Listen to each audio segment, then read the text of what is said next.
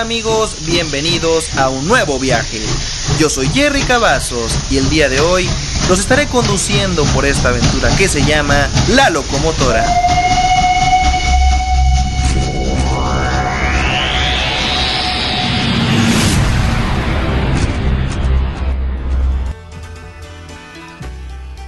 ¿Qué tal amigos? ¿Cómo están? Bienvenidos al noveno episodio de La Locomotora. ¿Cómo están? Qué gusto tenerlos por acá, una nueva en un nuevo viaje, en una nueva ocasión. Gracias por acompañarnos a todos. El día de hoy quiero comenzar saludando eh, a todas las personas que, que, nos han estado escuchando. Estuvimos haciendo hace, hace días una, una, se, eh, ¿cómo se podría decir? Una investigación de dónde se escucha más la locomotora. Y realmente quedé sorprendido con el resultado. En primer lugar está República Dominicana. Después está México. Después de México sigue España. Después de España Estados Unidos. Después de, Estados Unidos Alemania. Y va creciendo la, lista. Gracias a todos por su apoyo. Gracias por, escuchar este podcast que siempre eh, buscamos hacerlo con mucho cariño, con mucho eh, amor para todos ustedes. Estos datos son eh, números y, información que ha sido sacada de Spotify y iTunes. Pero pues también sabemos que a través de Radio Build hay personas que nos escuchan desde El Salvador, desde Colombia, desde Argentina, en YouTube también. Entonces muchas gracias a todos y cada uno de ustedes por, por hacer posible que este viaje cada vez vaya creciendo un poco más. No hemos podido tener tantos invitados como quisiéramos porque pues a como está la situación de la, de la contingencia mundial, pues sí es bastante complicado el poder tener invitados del calibre que, estamos buscando. Ya tenemos algunos programados, pero pues está todavía en, proceso de... Pues en proceso de eh, estadístico, de logística más bien, en proceso eh, logístico donde podemos ya comenzar a grabar un podcast con invitados. Esperemos que esto de la contingencia pase muy pronto. Pero, pues mientras tanto, vamos a comenzar con la locomotora. Yo soy Jerry Cavazos y el día de hoy como lo dice el intro, los voy a estar guiando en una aventura, en una nueva aventura y estamos en el episodio número 9.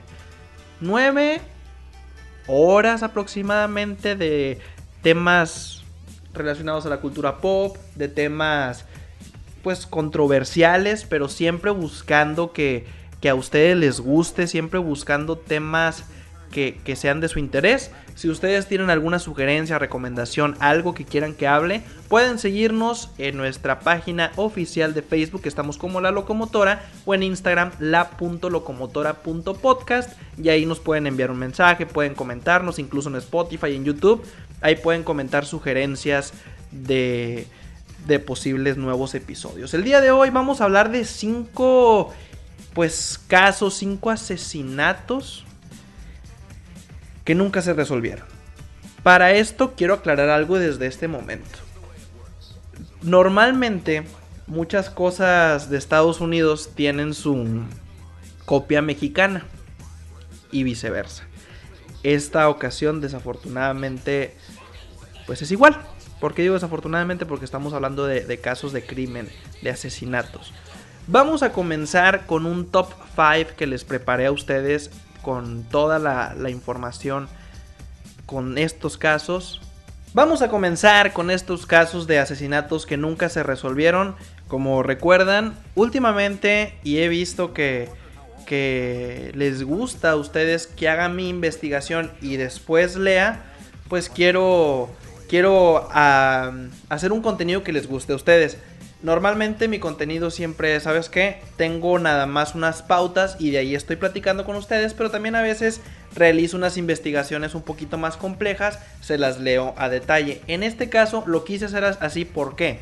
Porque los casos eh, son bastante fuertes y siempre se busca eh, guardar el debido respeto a cada una de las personas eh, y familias de estas personas que, fallecieron desafortunadamente. ¿ok? Vamos a comenzar con un caso que se llama El Niño de la Caja. Eh, este caso está muy fuerte y como les repito, voy a leerlo porque sí es un poquito fuerte. Obviamente voy a dar mi retroalimentación, mi pensamiento y todo esto. Eh, pero vamos a empezar. Este es el misterio del niño de la caja. Todo comienza un 25 de febrero de 1957 en un bosque de Fox Chase en Filadelfia, en Pensilvania.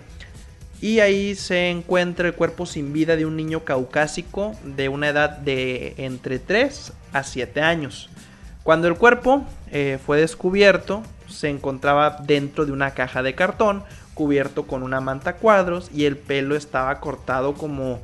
Acá en México le decimos trasquilado. Es una forma de, decir que el pelo lo tenía mal cortado. O sea, tenía como que chopos de pelo por un lado, rapa de otro. Entonces, esa es, eh, la forma que, nosotros los mexicanos le decimos. Bueno, normalmente. Posiblemente esto del pelo se le, se le, hizo ya después de la muerte, también cuando fue cubierto en, en la manta cuadros. Y además de esto el niño tenía visibles golpes y moretones en la cabeza y en el cuerpo. El descubrimiento del conocido popularmente como el niño de la caja es a día de hoy todo un misterio sin resolver. Un caso que motivó una investigación policial que a pesar de los evidentes esfuerzos durante décadas, nunca se pudo identificar quién fue ese niño ni a los responsables de su muerte. Está muy fuerte todo esto porque Ahorita van a ver más adelante otro caso muy similar, que es lo que les comentaba al principio, que también México tiene sus casos similares, pero está muy fuerte el encontrar a un niño muerto y, y desafortunadamente no saber ni siquiera quién fue el asesino, o sea, pensar que hay un asesino suelto en el mundo. Hay muchos, pero es bastante fuerte y a mí en lo personal me perturba mucho. Dice, el cuerpo que estaba repleto de golpes y heridas fue envuelto en una manta desnudo y metido, pues como les comento, dentro de una caja de cartón que era utilizada para vender unas conocidas cunas para bebés. Había un mensaje impreso de la serie en la misma que decía cuidado o manejar con cuidado y la policía pues tomó fotos del lugar, del cuerpo y tomó muestras de las huellas del niño para su identificación. Para entonces el caso trascendió casi de inmediato a la prensa que acudió al lugar para informar del mismo y también pues a distribuir masivamente todas las imágenes que, ellos pudieran. En rueda de prensa la policía anunciaba los primeros detalles, además de, pues que tenían una confianza muy fuerte en descubrir rápidamente la, identidad tanto del pequeño como de la persona que, que lo iban a, que lo iba que lo había asesinado gracias eh, a las huellas que podía haber posiblemente sobre el cuerpo. El resultado de la identidad del cuerpo pues nunca se, logró obtener y, en, aquel niño pues parecía estar no identificado en ningún lugar, siendo todo un misterio para las autoridades que eran incapaces eh, de descubrir quiénes eran sus padres, pues tampoco el crimen fue denunciado por ningún familiar o conocido. El estudio forense realizó, realizado no arrojó demasiadas pistas sobre la muerte del niño desconocido. Lo que pudieron descubrir fueron laceraciones presentes por el cuerpo del pequeño que indicaban posibles maltratos. Los forenses no encontraron signos aparentes de abusos sexuales en el cuerpo. También se, se descubrieron diversas cicatrices debajo de la barbilla, ingle y tobillos que mostraban operaciones quirúrgicas. El examen ocular del niño arrojó que probablemente el pequeño hubiera sufrido alguna dolencia o enfermedad ocular. También se pudo apreciar que tanto pies como manos tenían la piel arrugada, algo que les hacía pensar a la policía que el pequeño estuvo sumergido bajo el agua antes o después de su muerte. Pero lo que descolocaba a los investigadores fue la manera cuidadosa con la que se colocó al pequeño en la caja y el estado de sus uñas, que parecían estar recién cortadas. De alguna manera, quien o quienes hubieran abandonado el cuerpo lo habrían hecho con extraña delicadeza. Pese al atroz crimen perpetrado, su estómago indicaba que había comido poco antes de su muerte, así como había restos de vómito en su esófago. O sea, esto nos da una, una clara...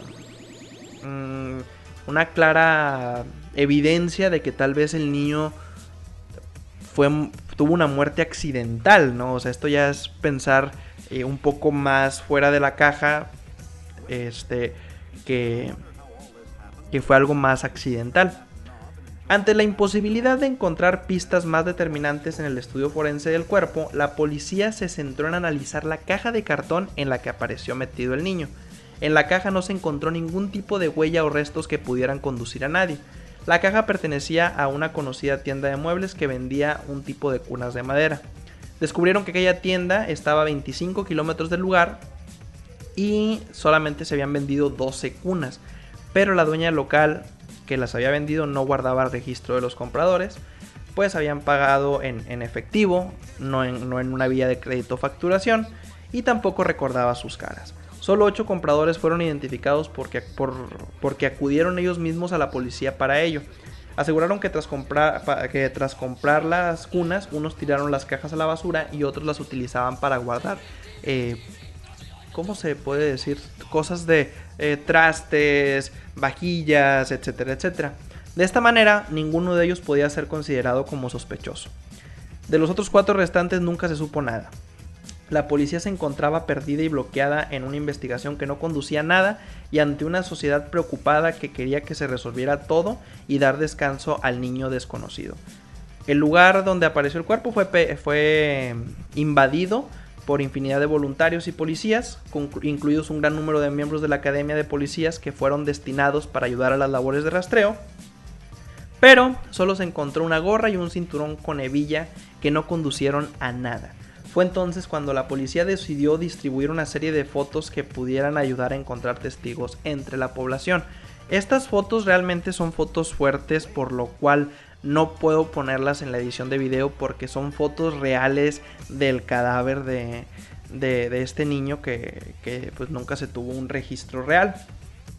La policía, incapaz de encontrar soluciones al crimen, decidió seguir a dos posibles potenciales pistas que le pudieran aportar algo de luz al caso. La primera correspondía a la teoría sobre una casa situada a tan solo 2 kilómetros del lugar, y dicha teoría fue aportada a la policía en 1960, tres años después. Y esto fue por parte de un empleado de la oficina forense que decidió investigar por su cuenta el caso hasta su muerte en 1993. Ese empleado era una persona llamada Remington Bristow.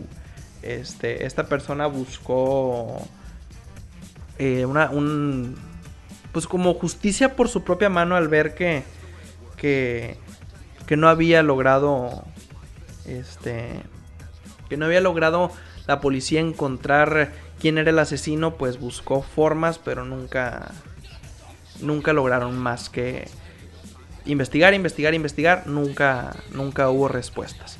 La segunda teoría que, se investigó fue una eh, sobre un policía que fue aportada en febrero del 2002 por parte de una extraña mujer que fue conocida como Marta O.M ella explicó a la policía que su madre era una mujer maltratadora, compró a Jonathan, que según decía que era el nombre del niño, a sus padres biológicos, o sea, ella realizó la compra del niño a sus padres en el 54 y durante dos años el niño fue víctima de abusos continuos y muchos maltratos.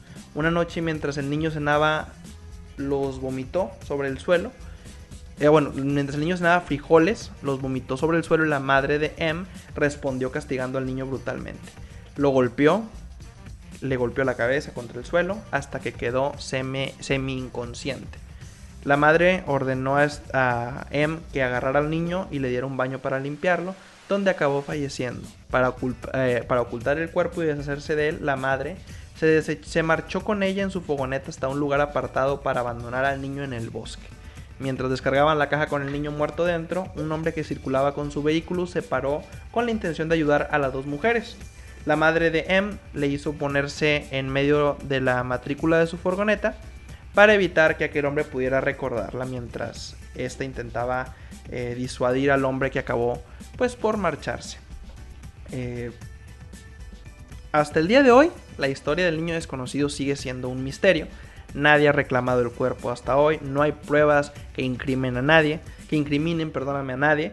Incluso al día de hoy, con la tecnología que tenemos a nuestra disposición, hay quien ha logrado conseguir representar una imagen de cómo el niño debería ser en vida para intentar ayudar en la investigación, pero pues realmente eh, fue sin éxito. El cuerpo de este niño fue enterrado en una fosa común hasta en 1998 se exhumó para extraer muestras de ADN nuevamente, para, esta ser, eh, para posteriormente ser enterrado en una tumba donada por un cementerio en Filadelfia con una lápida donada a su vez por el hijo del nombre que enterró el niño en 1957. Su entierro fue seguido por mucha gente que sigue visitando su tumba y dejando flores y juguetes al paso de la misma. De hecho, en la tumba dice America Unknown Children. Y ya nada más, no hay nombre, no hay nada. En el 2016 eh, hubo dos escritores que aseguraron haber descubierto la identidad de un hombre en Memphis que podría ser pariente del niño. Tras comenzar la policía en el 17 realizaron pruebas de ADN para compararlas contra, entre, contra este sujeto de Memphis. Pero, este... Mm, no funcionó porque las muestras del niño ya no eran tan... Mm, ¿Cómo se podía decir? O sea, estaban muy conservadas, entonces ya no, no funcionó tan bien. Un pequeño avance en la investigación, pues que realmente ya dura más, ya, ya, lleva más de 60 años, pero que aún mantienen el anonimato la identidad del niño y los responsables de su muerte. ¿Cuál es el caso que digo yo que es la copia mexicana? Es el caso de la famosa Ángela, o más bien conocida como la niña de la maleta. Este, este caso sí se los voy a platicar un poquito más porque está, es muy similar, realmente son muy similares ambos casos, aquí se los quiero platicar un poquito más. Y pues esto realmente eh, comienza un 23 de marzo del 2015 en un sector llamado la Colonia Juárez, en el Estado de México, se encuentra una maleta. Un hombre que iba pasando, pues ve la maleta tirada, una maleta deportiva, y la agarra, ve, y cuando la abre se da cuenta que hay una niña adentro. Eh, junto a la niña había dos cambios de ropa de marca. Eh, sus dientes estaban perfectos, como si la niña acudiera muy seguido al dentista o si hace pocos tiempos se, le hubiese, se, le hubiese hecho una limpieza dental o algo así. Este, y al momento de esto, pues de inmediato se descartó la idea de que esta niña este, hubiese estado en, en situación de calle o algo, algo por el estilo. Eh, los médicos eh, le hicieron todos los estudios posibles y determinaron que la muerte fue por un traumatismo craneal y cervical. Tenía marcas de agresión y se pudo comprobar que había sido víctima de, un cruel trato y además de abuso sexual. Sus cicatrices de antigua fecha eran en todo el cuerpo y se pudo evidenciar que tenía semanas sin alimentarse o por lo menos le suministraban pocos alimentos. Se calcula que podría tener aproximadamente dos años o dos años y seis meses como máximo. Y en su mano tenía una pulsera de oro y en sus orejas unos aretes que también eran de oro. Eh, el presidente del tribunal llamado Edgar Elías Azar fue el encargado de apadrinar el caso de Ángela porque desde el primer momento que encontraron a la niña él queda completamente conmovido y él fue el que le da el nombre de Ángela a la niña porque como les recuerdo no había pruebas de nada, no había igualmente como en el caso del niño de la caja no había pruebas de nada y pues quedó, le pusieron Ángela porque para él ella era como un ángel que, necesitaba eh, descansar. Se tomaron huellas, se tomó mucho, eh, material, mucha información, no hubo respuesta eh, hay un video en YouTube donde rehacen el caso, así en manera como tipo 3D eh, o así, recrean el, el caso donde fue abandonada la maleta y todo esto, y donde hay unas características del hombre que la dejó en el sitio. Y pues esto es muy importante aclarar. La ley mexicana establece que si en 12 meses posteriores a la muerte de una persona no se reclama el cuerpo, este mismo va a ser enterrado en una fosa común. Como eh, la niña no tenía identificación ni mucho menos, pues el presidente del Tribunal Supremo canceló esta, esta orden o esta ley, por así decirlo, con sus propios recursos, paga un sepelio digno para la niña y decide llamarla Ángela, porque para él, como les comento, pues era un ángel y este fue un caso que conmovió a, un país completito. Eh, también se tiene mucha idea, muchas... Eh, muchas, ¿cómo se llama? Muchas teorías de que la niña no era mexicana, que era de Centroamérica y que su mamá se dedicaba a la prostitución eh, y ella pues estaba, estaba creciendo bajo cautiverio o algo por el estilo. Entonces por eso estuvo muy muy fuerte este caso. Eh, de hecho en el 2018 aparece la abuela de una niña identificada como Kimberly Torres, que esta niña estaba desaparecida desde el 2014. La niña tenía 3 años y 4 meses. Esta señora solicita hacer una prueba de ADN a Ángela porque presumía que se trataba de, de su nieta. Eh, y los padres de la niña Kimberly habían aparecido muertos en un carro. Este, y la niña había desaparecido. Se iban los tres juntos, padres eh, y los dos padres y su niña. Los padres fueron encontrados muertos, la niña desaparece. Y pues después de la prueba pues salió negativa. Además la niña era muy diferente a Ángela, la edad y, los rasgos también. Eh, pues hay muchas hipótesis, como les comento, que estaba en una red de trata de blancas, que, pues no sé, que, sus padres la asesinaron eh, y por eso mismo nunca buscaron el cuerpo. Eh, no sé, hay muchas, hay muchas historias, pero qué feo que, pues las leyes, tanto ya vemos que no es cuestión, ay, esto es México, no, en Estados Unidos es lo mismo. Es muy difícil una investigación de un cuerpo o de un asesinato y más estamos hablando de, un asesinato de una niña que es algo muy fuerte, de un niño, o sea,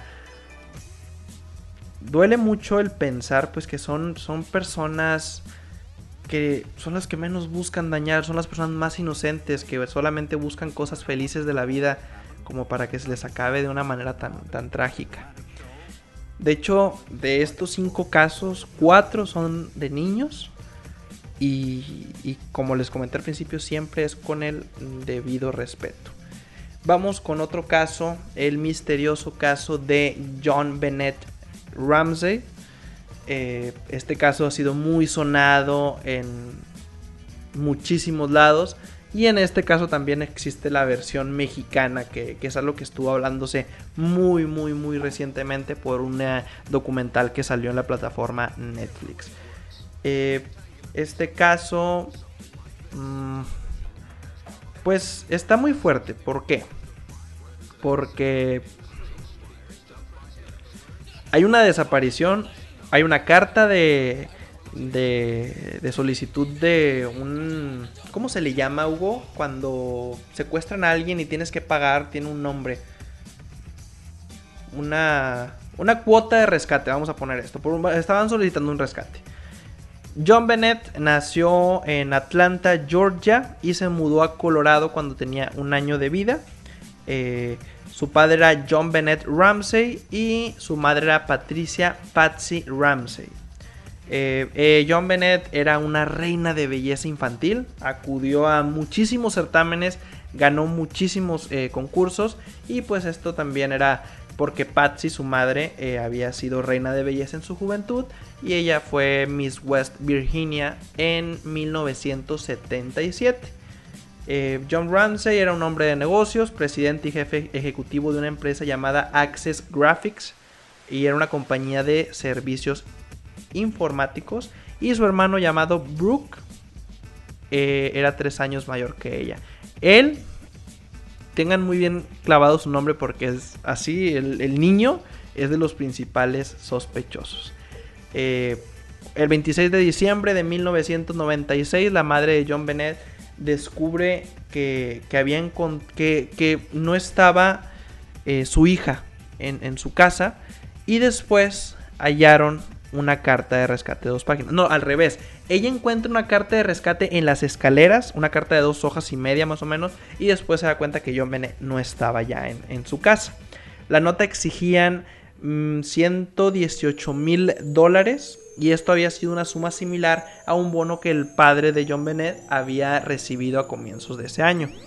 John y Patsy Ramsey llamaron a los policías desobedeciendo las especificaciones de los captores o del captor que le habían comentado en la carta, que no debían contactar ni a las autoridades ni a ningún familiar y o amigo.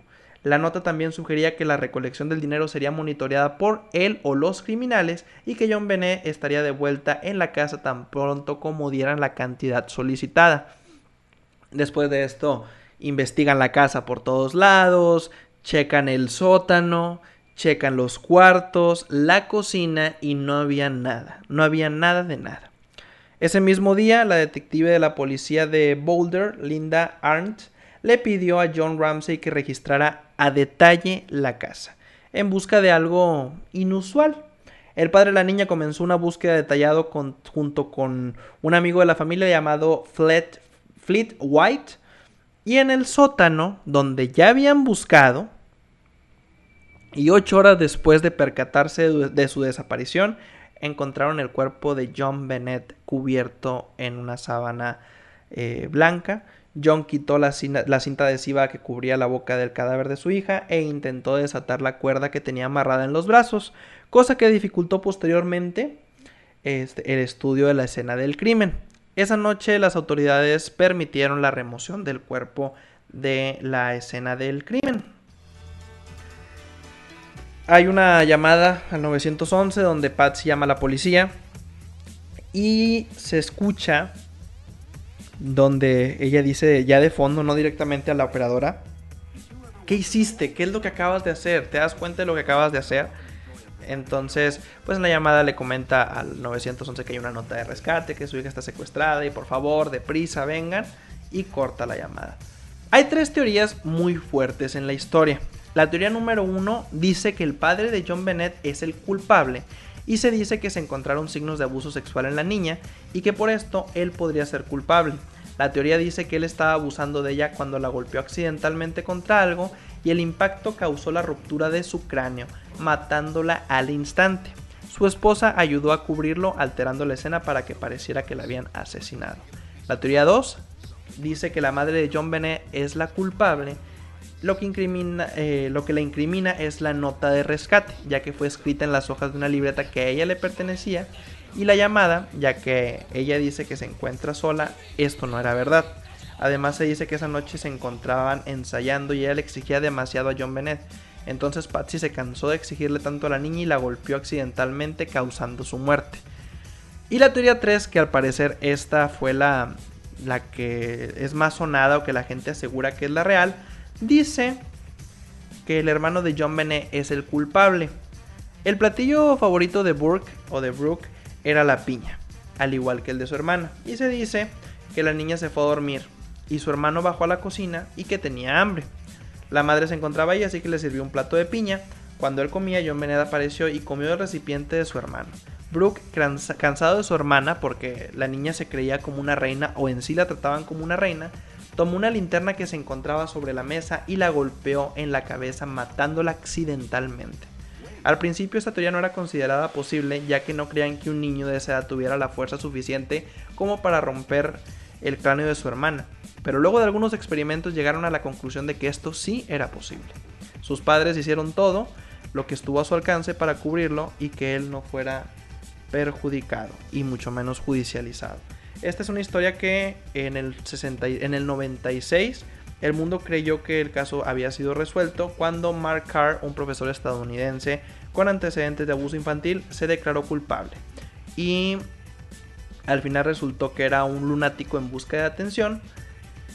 Y como les comento, pues desde el comienzo de la investigación, las autoridades eh, tuvieron mucho ojo con la actitud defensiva que habían tomado los padres de John Bennett. También consideraron extrañas las contradicciones de los dos abogados criminalistas, un investigador privado y el eh, Relaciones Públicas Pat Corten. Asimismo, su hermano Burke también había vivido a la sombra de su famosa hermana y se consideró sospechoso. Realmente no hay una, una respuesta real, no hay una respuesta clara de qué fue lo que sucedió. Sigue el misterio abierto. Se entrevistó al hermano hace poco en un show televisivo en Estados Unidos, pero él siguió asegurando que, fue eh, que él no fue el asesino y pues culpan más a los padres o en sí a un asesino en serie. Pues hasta el día de hoy este es un caso de crimen perfecto y es uno de los misterios sin resolver más famosos del mundo y uno de los casos más seguidos en toda la historia de Estados Unidos. De hecho, pues la policía, según aseguró tener más de 30 razones para asegurar que los padres eran los culpables. Sin embargo, pues como les comento, sigue sin haber una respuesta o un culpable real. Ahora vamos a hablar de eh, el caso o la versión mexicana, que es el famoso caso de la niña Paulette o Paulette. Eh, este caso se hizo famoso últimamente más por lo que acaba de pasar eh, en Netflix. Les comento que hubo una serie. Y pues está mm, muy fuerte este caso. Para este caso quiero hacerles una cronología donde les explico qué pasó cada día porque en cinco días pasaron cosas muy increíbles. Ustedes deben de saber qué pasó, pero para las personas que nos escuchan de otros lados, pues fue algo pues fuerte y distinto. El domingo 21 de marzo del 2010, eh, la niña Paulette y su familia llegan del Valle de Bravo a su casa que estaba ubicada en Whisky Lucan. Ya estaba acompañada de su hermana y su papá Mauricio Guevara, la madre de las pequeñas Lisette Farah y una de las ayudantes domésticas que trabajaban con ella. Este, la madre eh, las arropa y las prepara para dormir y ese fue el último día que vio a la pequeña Paulette. El lunes 22 de marzo, por la mañana, Erika, una de las niñeras de Paulette, acudió a despertarla para llevarla a la escuela y se dio cuenta de su desaparición. Avisó a la, señora, a la señora Lisette y comenzó la búsqueda en el edificio ubicado en la calle Hacienda del Cuervo. Mauricio Guevara avisó a su hermana de la desaparición de la menor, quien informó del caso a las autoridades de Whisky Lucan y posteriormente eh, el edil notificó a la Procuraduría General de Justicia del Estado de México, Cabe aclarar que el papá de, de Paulette tenía familia que estaba relacionada con políticos de alto nivel en México. Ellos vivían en una zona eh, pues lujosa de, del Estado de México. Y el martes 23 de marzo, pues la niña no había aparecido, su familia ya había buscado por todo el departamento, todo el departamento, en especial por la habitación de la niña, por todo el edificio, y no había señales de robo o de secuestro. Las chapas estaban intactas, al igual que las ventanas y todo acceso al, hogar. El conjunto habitacional contaba con una vigilancia, pero nadie vio nada. ¿Dónde estaba la pequeña Paulette? No pudo salir sola, dijeron, porque tenía una discapacidad motriz y de lenguaje. El jueves 25 de marzo por la tarde la Procuraduría General del Estado de México difunde un cartel con la foto de la menor y algunos datos que daban cuenta de su edad, aspecto y deficiencias físicas. O sea, esto se puso muy intenso muy, muy rápido. Eh, la tía de la pequeña Paulette, Arlette Farah, avisó, envió mails y subió la foto de la pequeña a las redes sociales, donde la noticia se expandió con gran velocidad y los cibernautas desataron una búsqueda masiva. Viernes y sábado, este, del viernes 26 y sábado 27, pues no hubo novedades de nada. Eh, y el domingo 28 de marzo, por la noche, Lisette hizo un llamado al presunto raptor y pidió que devolviera a su hija, que la dejara en algún centro comercial o lugar concurrido aseguró en televisión que no habría represalias. Lisette no lloraba, pero se veía nerviosa en los videos. Después de la notificación, repartió volantes con la cara de Paulette, mandó a poner espectaculares anuncios en la televisión y en el transporte público. Mauricio también aparecía en los medios pidiendo que le regresaran a su hija. Recordaba que había, que había salido a ejercitarse la mañana del lunes 22 de marzo, cuando Paulette al parecer había desaparecido. Lunes 29 de marzo, la Procuraduría de Justicia eh, comunicó que eh, iba a hacer un arraigo a los padres de la pequeña, así como a, las hermanas Éricas y Marta Casimiro, que eran las niñeras de Paulette, y este, por la falsedad e inconsistencias en sus declaraciones. Todos de alguna manera habían, eh, habían dicho algo falso en su declaración que fue lo que hizo tener como sospechosos a todos. El 30 de marzo los padres de Paulette estuvieron unas horas en la Procuraduría Mexiquense y luego fueron trasladados a un hotel donde cumplirían su arraigo. Ese mismo día, peritos de la dependencia colocaron mantas en el domicilio para llevar a cabo la reconstrucción de los hechos con la presencia de los padres. Y el 31 de marzo, al alrededor de las 2 de la mañana, el cuerpo de la pequeña Paulette fue encontrada sin vida. ¿En dónde creen? Así es, en su propia recámara.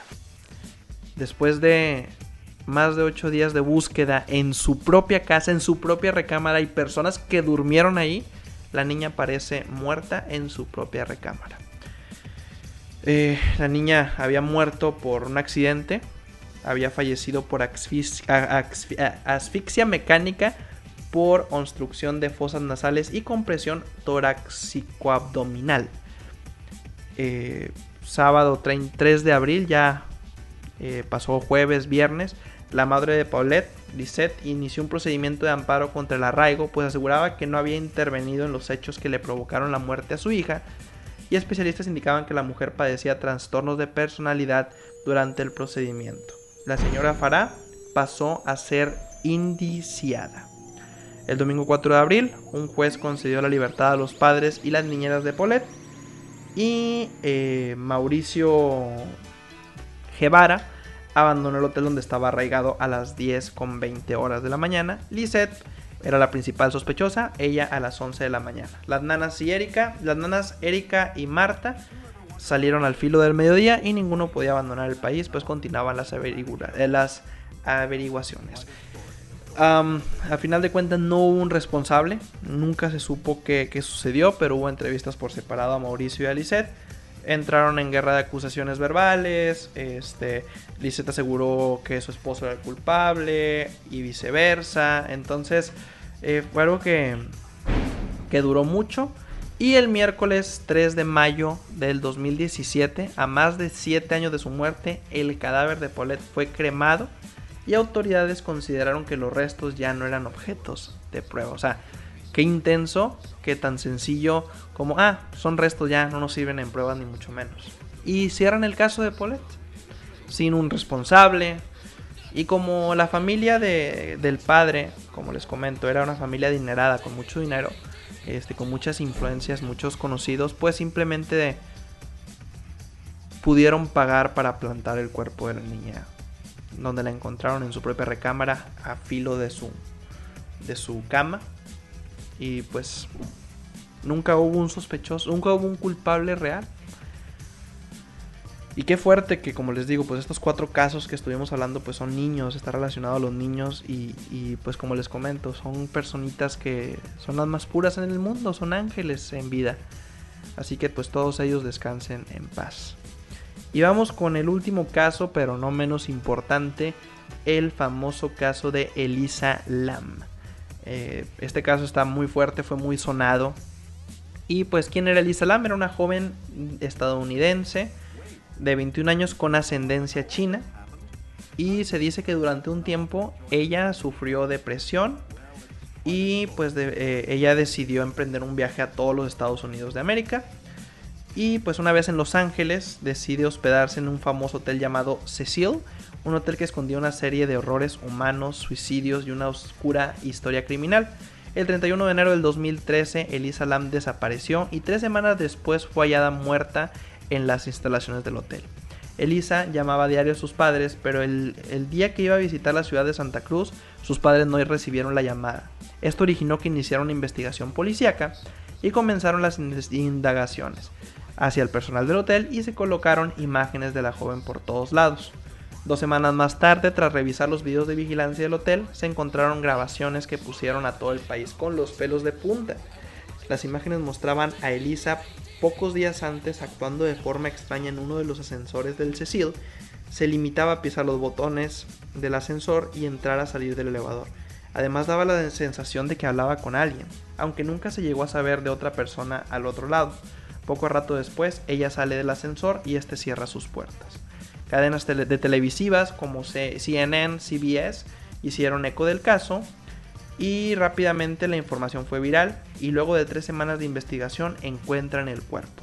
El cadáver se hallaba en el tanque que suministraba agua al hotel y estaba ya en descomposición, pero sin ningún tipo de agresión sexual, trauma o señales de suicidio. Los investigadores descubrieron el cuerpo en ese lugar gracias a los otros residentes del hotel que se quejaban del sabor y el color del agua que salía por los grifos de sus habitaciones. El policía, la policía más bien, eh, pues muy asombrada por lo que estaba eh, sucediendo. asegura que era imposible que la joven tuviera acceso a ese lugar. La recepcionista del hotel aseguraron que el tanque no tenía fácil acceso y estaba cerrado con llave. Además la, tapa pesaba mucho. Estaban en lo cierto, de hecho los bomberos tuvieron que acabar haciendo un orificio en el tanque para sacar el cadáver. Existen muchas versiones sobre este caso, algunos afirman que fue un suicidio, otros aseguran versiones paranormales y otros lo consideran como un crimen perfecto. Debido a las faltas de datos concretos, el caso fue archivado y todavía hoy en día no existe una respuesta. Este caso pues es que si alguien dice que la venía, si se ve que la venían persiguiendo y luego aparece en un lugar de un acceso pues prácticamente imposible, pues te da a pensar todas las teorías del mundo y obviamente lo que más obvio se te hace es que tiene que ver con algo paranormal, algún problema real de, no sé, puede meterse cosas de demonios, eh, cosas incluso de, de alienígenas, hay muchas teorías y más porque esta persona también sufría esquizofrenia, entonces pues no puedes aparecer dentro de un tanque de agua, de una de un bote de agua de esas magnitudes y luego pues aparecer como si nada, no haya registros de cómo llegaste ahí y que la gente se empezó a dar cuenta que, tu, que el agua de su baño, eso, eso me perturbó mucho, el agua de su baño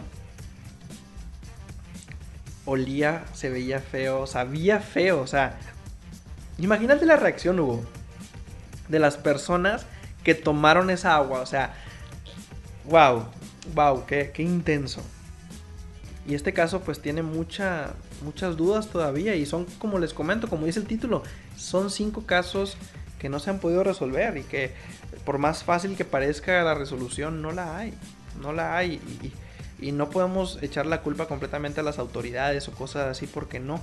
No hay forma de que estas sean culpables. Llegamos al fin del episodio número 9. Gracias por acompañarnos en un nuevo capítulo, en un nuevo viaje de la locomotora. Yo soy Jerry Cavazos. Recuerden que nos pueden seguir en Facebook como La Locomotora, en Instagram la.locomotora.podcast, en Spotify, iTunes, Google Podcast, YouTube y demás plataformas. Ahí nos pueden escuchar. Estamos como La Locomotora. Tenemos el grupo oficial los pasajeros de la locomotora, ustedes pueden entrar ahí y ahí mismo eh, hacemos una sección que se llama eh, pues preguntas eh, o casos, anécdotas paranormales o extrañas que les hayan sucedido. En esta ocasión no tuvimos ese, espacio ya que el tema era bastante largo y bastante completo.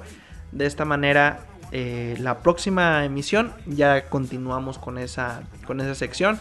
Pero únanse al grupo oficial ya que ahí hacemos las preguntas y ustedes pueden interactuar conmigo. Gracias por habernos acompañado a un nuevo capítulo de La Locomotora. Yo soy Jerry Cavazos y los escucho en la siguiente emisión. Hasta la próxima.